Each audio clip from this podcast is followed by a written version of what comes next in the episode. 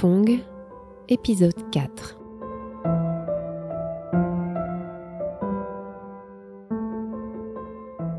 Je vous raconte donc euh, comment j'ai passé le TET 68 à Saigon. Notre famille était euh, dans une maison qui était vraiment pas loin, euh, à quelques pas, de la radio de Saigon à l'époque, qui était un point de combat parmi d'autres.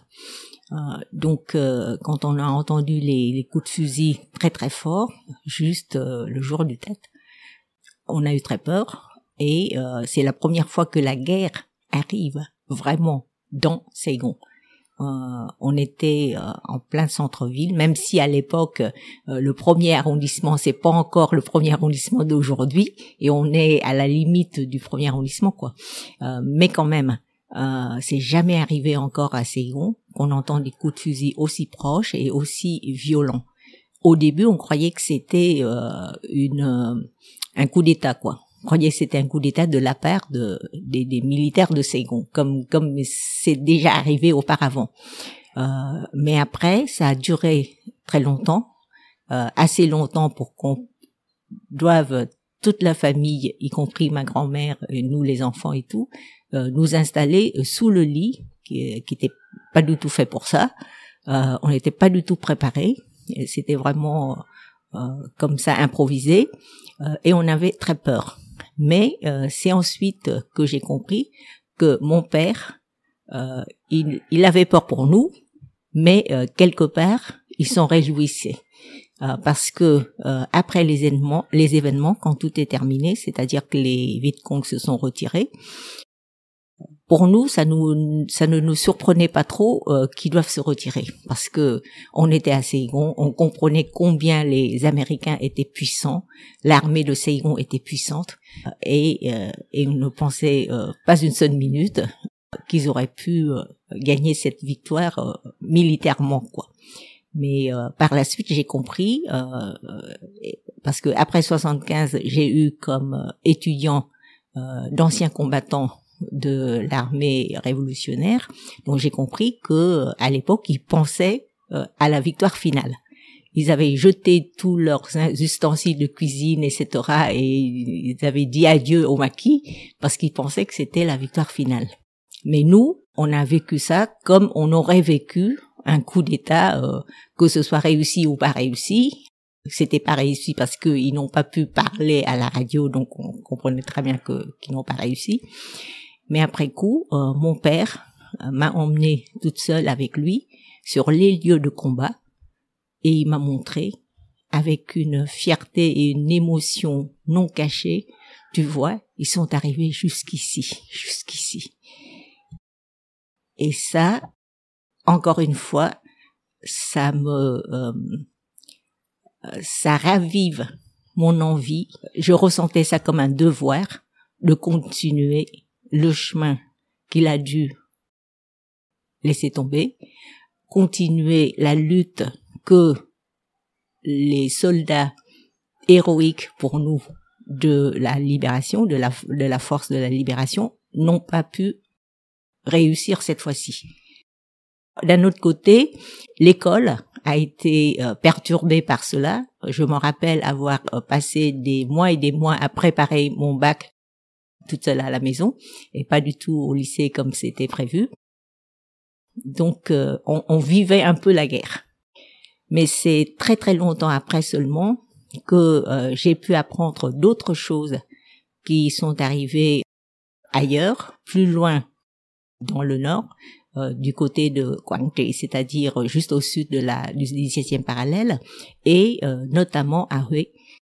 Mais c'est l'histoire de plusieurs années après à l'époque, euh, pour nous, c'était un combat vaincu euh, où euh, les soldats révolutionnaires ou l'armée révolutionnaire étaient vaincus, mais héroïques. Et on éprouvait beaucoup de compassion pour eux.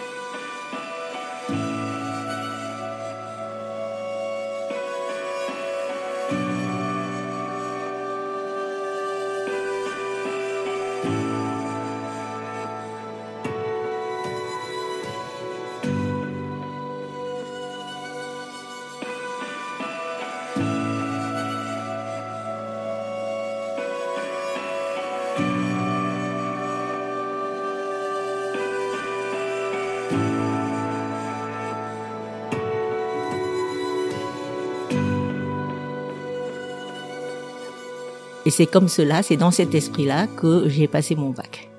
Et je l'ai réussi, je crois l'avoir raconté euh, avec un succès un peu au-delà de, de, des prévisions. Mais euh, ce que je n'ai pas pu dire à l'examinateur, c'était pourquoi je voulais aller euh, à la fac des lettres au lieu euh, au, département de français. C'était parce que euh, dans ma naïveté euh, de l'époque, je croyais que c'était là, à l'université des lettres et des sciences humaines, et notamment à la faculté des lettres classiques, que je pourrais plus facilement trouver les gens du maquis qui s'infiltraient dans le mouvement étudiant comme chacun sait. donc c'était avec cette idée-là que j'ai répondu comme ça. Ce que je n'ai pas pu raconter à l'examinateur, j'ai pu le confier à ma prof de philo, une jeune française, qui était très jeune parce que nous étions ses premières élèves, mais euh, je me sentais très proche d'elle. Ça faisait déjà très très euh, longtemps que le gouvernement de Saigon refusait les bourses françaises et euh, interdisait aux jeunes d'aller faire leurs études en France parce qu'il disait les Vietnamiens, les jeunes Vietnamiens qui vont faire leurs études en France euh, deviennent tous des Viet Cong. Et c'est un peu vrai, euh, parce qu'à l'époque, euh, c'était ce qui est arrivé à plein de jeunes, notamment, y compris les boursiers du gouvernement de Saigon, que j'ai retrouvés parmi mes camarades de lutte après.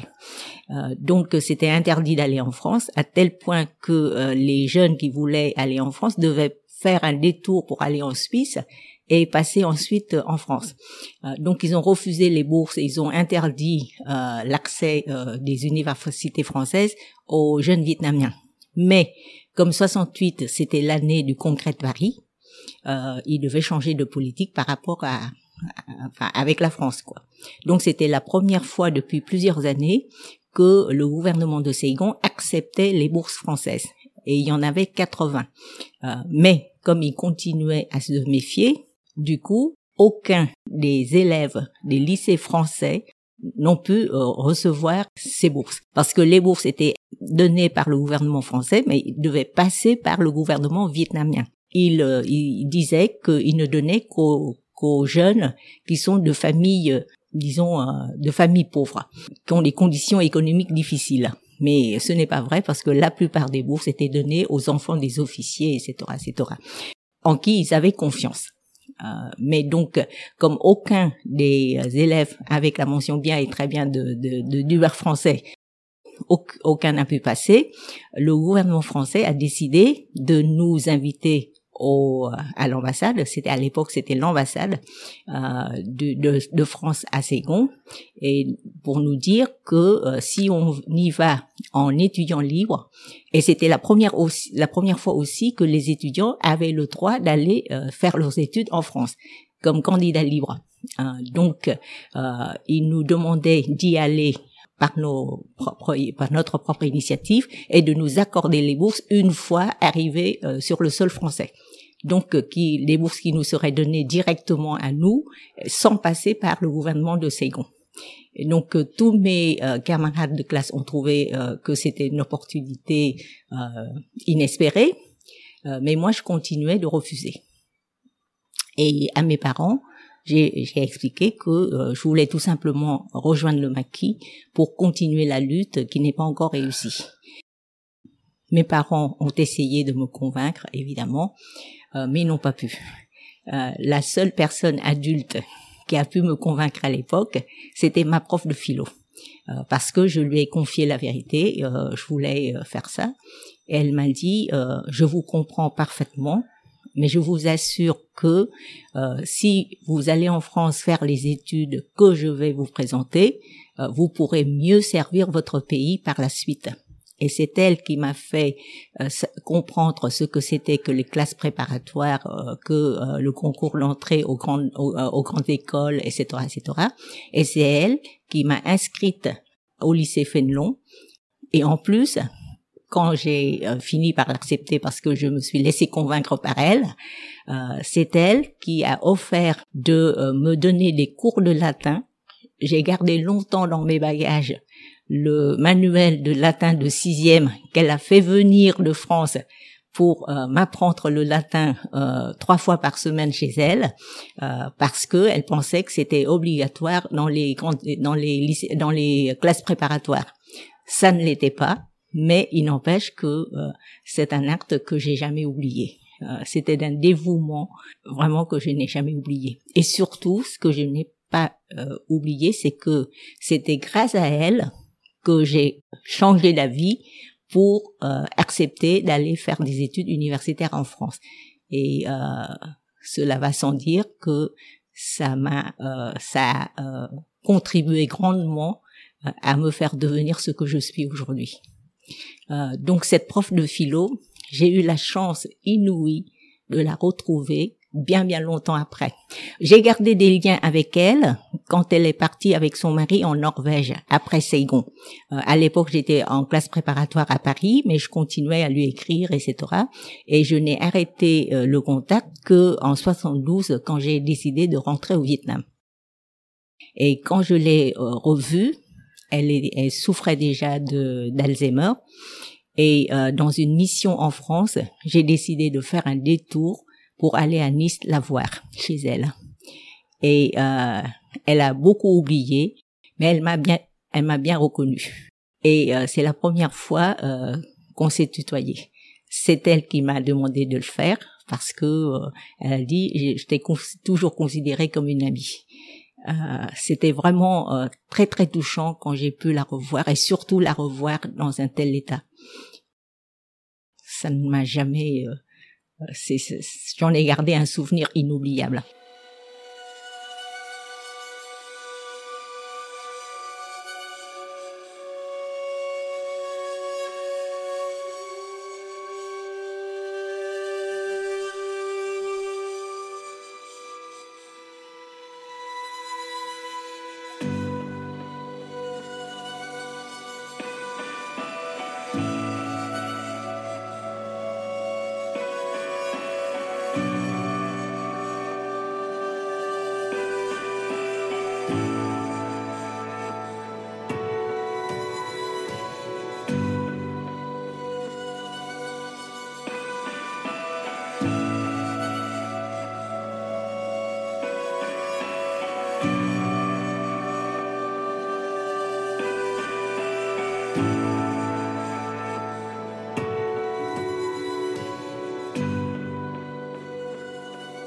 J'ai eu plein de difficultés parce que mon père avait un mauvais dossier euh, avec ses activités politiques.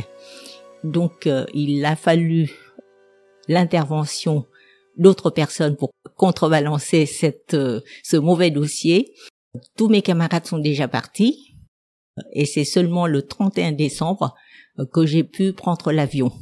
Donc une de ces interventions a été l'intervention du vice-président à l'époque de euh, la République de Saigon, qui se trouve être un ami qui joue au jeu des échecs avec mon grand-père euh, tout le temps. Donc euh, il a fait un témoignage comme quoi mon père a participé à la résistance anti-française, ce n'était pas un péché. Donc il a sauvé le dossier pour que je puisse partir. Et cela m'a donné plein de complications par la suite, après 75, quand ce sont les autorités révolutionnaires qui m'ont euh, demandé, redemandé comment ça se fait que vous avez pu bénéficier d'une bourse du gouvernement de Saigon. Euh, voilà. Et quand j'ai répondu, euh, c'était parce que j'étais une excellente élève. Ils n'ont jamais cru. Et ça m'a beaucoup surprise parce que à l'époque, je ne savais pas encore pour moi ce qui était le plus normal dans la vie, c'est que quand on a une bourse, c'est parce que on a bien réussi ses études. Mais euh, c'est bien des années après que j'ai compris que c'est pas comme ça que ça marche euh, dans l'ordre des choses euh, dans la RDVN et ensuite dans la République socialiste du Vietnam. mais enfin, ça c'est l'histoire de bien des années après. Donc je suis partie le 31 décembre 68 pour arriver à Paris le 1er janvier 69. Et la première impression, c'était c'est un pays où il faisait si froid. Je me demandais comment je pourrais survivre euh, dans un froid pareil, parce que j'ai jamais eu aussi froid de ma vie, quoi. Et euh, il y avait une euh, une étudiante vietnamienne, une ancienne étudiante qui travaillait déjà à l'époque, qui est la fille d'un collègue de ma mère au bureau. Et donc, euh, elle a écrit, euh, le père de la personne l'a écrit pour me recommander, pour qu'elle puisse m'aider à mon arrivée, etc., etc. Mais on n'a pas pu se rencontrer. Donc, je me suis retrouvée toute seule dans Paris, enneigée, et c'est une impression inoubliable aussi. Euh, et euh, du coup, j'ai raté mon entrée à, au lycée Fenlong qui a commencé son année euh, depuis longtemps. Donc, je n'ai pas pu intégrer l'école. Et j'ai dû partir à Caen, en Normandie, faire une année de fac lettres. Et c'est à Caen que donc j'ai passé la première année de ma vie étudiante. Il faisait très froid aussi à Caen. C'était la Normandie. Quand j'étais dans la rue, il faisait un vent comme je n'ai jamais vu de ma vie. Et en vietnamien, euh, il y a un proverbe qui euh, compare une personne qui est maigre, et comme j'ai toujours été maigre, euh, une personne qui est maigre, on dit que le vent aurait pu l'emporter, tellement les maigres. Et moi, à l'époque, je me sens vraiment emportée au sens littéral du terme par ce vent de Normandie, que je n'oublie jamais non plus parce que euh, j'ai travaillé en fin de semaine, j'étais à la cité universitaire et j'ai travaillé en fin de semaine à garder les enfants des gens. Et c'était une surprise aussi, c'était un choc culturel aussi, quand je trouve que les jeunes parents, ils, ils confient leurs enfants en bas âge à une étudiante comme ça, étrangère, inconnue, pour qu'ils puissent aller s'amuser, aller partir euh, en mer, euh, s'amuser, quoi. Alors que nous, les enfants et moi, on, on passait le temps gelé à les attendre. On ne pouvait pas supporter le vent du dehors, donc on rentre dans les cafés. Mais dans les cafés à l'époque, les gens ils fumaient, ils fumaient, et moi je pouvais pas supporter la fumée, donc on sortait, on sortait, on rentrait comme ça plusieurs fois, et, et je me demandais mais qu'est-ce que c'est que ces parents qui vont se, se donner du plaisir pour laisser leurs enfants se geler comme ça. Et euh, à la fin, j'ai demandé timidement qu'on puisse euh, les garder à la maison et euh, cela nous a sauvés. Parce que par la suite, donc, ils m'ont confié les enfants à la maison. je leur ai préparé manger. je passais la journée avec eux, quoi. Et finalement, comme on n'avait pas grand-chose à faire, je leur ai raconté des histoires, des contes vietnamiens. Ils adoraient ça tellement que par la suite, quand j'ai voulu arrêter ce travail parce que j'avais des examens très proches, on m'a euh, promis de me payer plus parce que les enfants ne voulaient que moi pour que leur raconter des histoires, des contes en vietnamien. Donc euh, j'ai passé de, de, très bons week-ends avec euh, ces enfants que j'aimais beaucoup. Et il y a une chose aussi qui est arrivée, c'est resté comme un souvenir de jeunesse. J'avais 19 ans à l'époque, 18-19 ans, et Caen était une petite ville et on était euh, la résidence universitaire était sur une colline et euh, l'université était sur une autre colline. Donc il fallait descendre la colline, remonter la pente, etc. Et passer dans la rue à pied comme ça. Et euh, je me suis aperçu que comme j'ai tenu à garder la tunique vietnamienne en partant en France, ça aussi c'était un entêtement enfin ma mère n'a pas pu me convaincre. Elle m'a emmené euh, au cinéma Rex qui est maintenant l'hôtel Rex de Saigon, de Ho Chi. Elle m'a emmené là où il y avait les escaliers roulants, les premiers escaliers roulants de tout Saigon. Donc elle m'a emmené là pour me démontrer que, parce qu'à l'époque, les haoyai c'était très long et très large. Les pantalons aussi étaient très larges. Donc elle essayait de me démontrer que je pouvais me faire euh, coincer dans l'escalier roulant et avoir des accidents, etc. Parce que et j'avoue que ça me faisait très peur les escaliers roulants à l'époque. Enfin, c'était la première fois que je voyais ça. Elle m'a dit ça sera comme ça partout en France. C'est pas vrai, mais enfin, ça c'était impressionnant quoi. Mais moi, comme je suis têtue, faut dire que j'ai commencé à porter le Alzheimer. Je voulais en porter une depuis euh, la sixième. Mais je n'ai pas pu parce que ma mère ne l'a pas permis. Euh, elle a dit euh, pour une enfant, c'est plus pratique d'avoir une robe à la française. Et moi, je, je, je me révoltais en douce parce que ma sœur qui allait au lycée vietnamien elle pouvait avoir le dès la sixième, parce que c'était l'uniforme des lycées vietnamiens.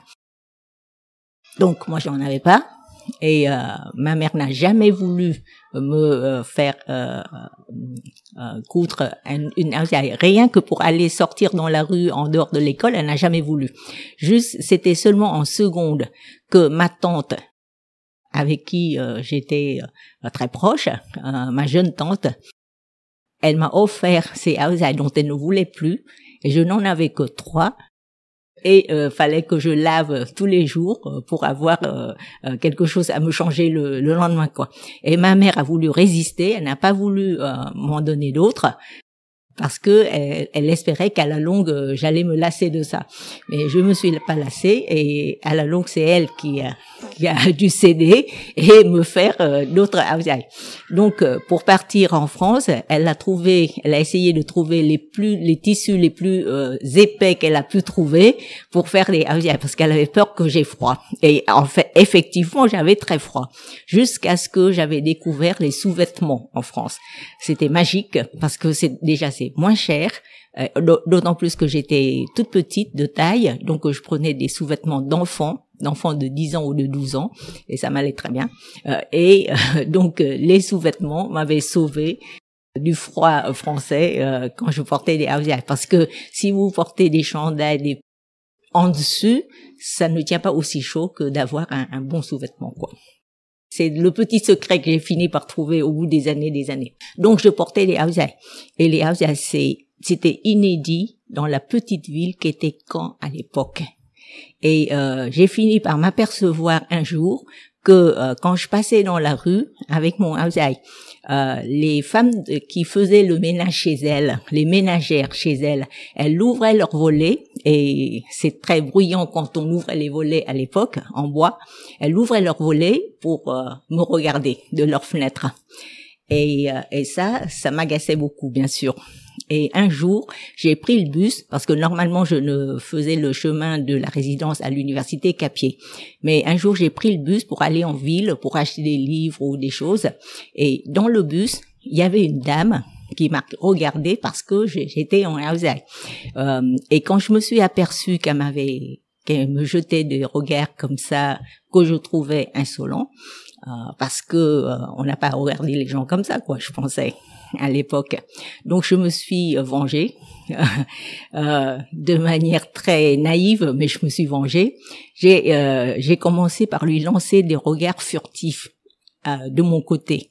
Au début, elle ne remarquait pas, mais euh, j'ai euh, j'ai fait comme si euh, je regardais et puis je me retournais et puis comme s'il y avait quelque chose d'irrésistible qu'il fallait que je la regarde. Et elle a fini par être embarrassée et elle se regardait même pour voir ce qu'elle avait de, de de bizarre pour que je la regarde comme ça. Et c'est comme ça que je me suis vengée. Après coup, enfin des années après, j'ai trouvé c'est très, très naïf. Et surtout j'ai trouvé que c'était quelque chose dont je devais euh, me débarrasser, c'est cette agressivité silencieuse que, que j'avais contre tout ce que je pensais que c'était de l'injustice de la part des autres, que je me sentais toujours victime euh, d'une injustice et que j'ai fini par comprendre que c'était une blessure d'enfance dont il fallait se guérir faut dire que j'ai heureusement eu euh, dans ma première année de fac lettres des cours de psychanalyse. J'ai fait la connaissance de Freud à l'époque et euh, c'est comme ça que je me suis fait moi-même mon analyse pour comprendre qu'il y a des blessures d'enfance dont il faut se guérir. Euh, et c'est comme ça que j'ai passé ma première année de de fac des lettres et à l'année suivante le lycée Fénelon m'a reprise et j'ai fait mes années de, de classe préparatoire euh, été en résidence universitaire au, je me rappelle toujours la tresse, au, au numéro 10 de la rue du Docteur Blanche dans Paris 16e. Et euh, on avait une surveillante générale qui ressemblait à tout point de vue à ma prof de vietnamien que j'avais en sixième, qui m'avait appris euh, les quatre vertus, etc., etc. Enfin, elle ne nous apprenait pas les quatre vertus, mais presque. Euh, donc c'était ça. Elle nous aimait beaucoup parce que au début j'étais étudiante, mais peu de temps après euh, j'ai trouvé du travail à la résidence et j'ai travaillé comme fille au père. ça m'est ça m'est venu parce que au début comme je voyais qu'il y avait certaines jeunes filles dans la résidence qui travaillaient euh, j'ai demandé et j'ai fini par comprendre que euh, qu'elle travaillait comme fille au père, c'est-à-dire qu'elle n'avait pas à payer les loyers et les repas. Moi, j'étais boursière. Je n'étais pas dans le besoin, mais euh, j'avais un objectif, c'est d'économiser pour que mon, mon frère puisse partir ensuite si jamais il n'a pas de bourse. Parce que euh, ma famille a tellement apprécié l'enseignement français que j'ai reçu comme ça un peu par hasard qu'ils ont décidé, que mes parents ont décidé de d'y mettre mon frère, qui avait six ans de moins que moi. C'était un excellent élève aussi, mais euh, euh, c'est pas sûr qu'il qu'il ait une bourse après. Donc ma mère euh, a demandé que euh, je garde en banque ce que je pour ce que je pouvais économiser euh, de ma bourse pour lui laisser un petit quelque chose ensuite pour préparer son navire. Ça se fait très normalement chez nous dans la famille au Vietnam, c'était ce que je faisais. Donc euh, j'ai demandé euh, d'avoir un poste de fille au père et je l'ai eu. Et j'ai travaillé comme ça. Et c'est comme cela que j'ai, je me suis aperçue que parmi les Françaises, euh, il y avait des jeunes filles qui étaient de familles très très modestes, plus que modestes, et parmi les, les, les étrangères qui étaient résidentes comme nous, il y en avait qui étaient richissimes, pas croyables, euh, qui passaient des heures et des heures au téléphone alors que le téléphone à distance à l'époque était hyper cher. Euh, moi, je ne me suis jamais payé ça, sauf une seule fois euh, quand ma mère est décédée. Euh, sinon, j'ai jamais utilisé. Enfin, pour moi, c'était le plus grand luxe. Et nous, quand on était réceptionniste, on avait vu qu'elle passait des heures et des heures au téléphone. Donc, l'inégalité sociale qui m'avait choqué au Vietnam, je l'ai retrouvé en France pareil.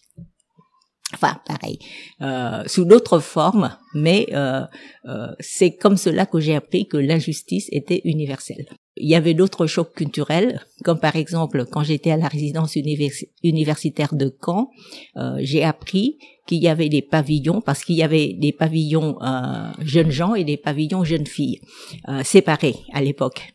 mais il y avait un pavillon qui s'appelait pavillon des filles mères. Et euh, on m'a expliqué, enfin les camarades m'ont expliqué ce que c'était que les filles mères, et elles m'ont expliqué aussi que les filles qui étaient qui résidaient là, elles ne sont pas toutes des filles mères. Il y avait des jeunes ménages qui étaient là, mais euh, elles ont déclaré qu'elles étaient filles mères pour euh, avoir une, chambre plus facilement. Donc c'est comme ça que je me, je me suis dit jamais une étudiante au Vietnam n'aurait osé faire ça. Et, et c'est ça que j'ai, c'est comme ça que j'ai appris qu'il y a, il y a des sociétés où on est beaucoup plus ouvert que nous euh, sur certains sujets. Euh, voilà. Donc c'est quelques chocs culturels comme ça que j'ai vécu euh, en France. Mais le, la plus grande trouvaille, c'était justement la révolution. Euh, comment rejoindre les révolutionnaires?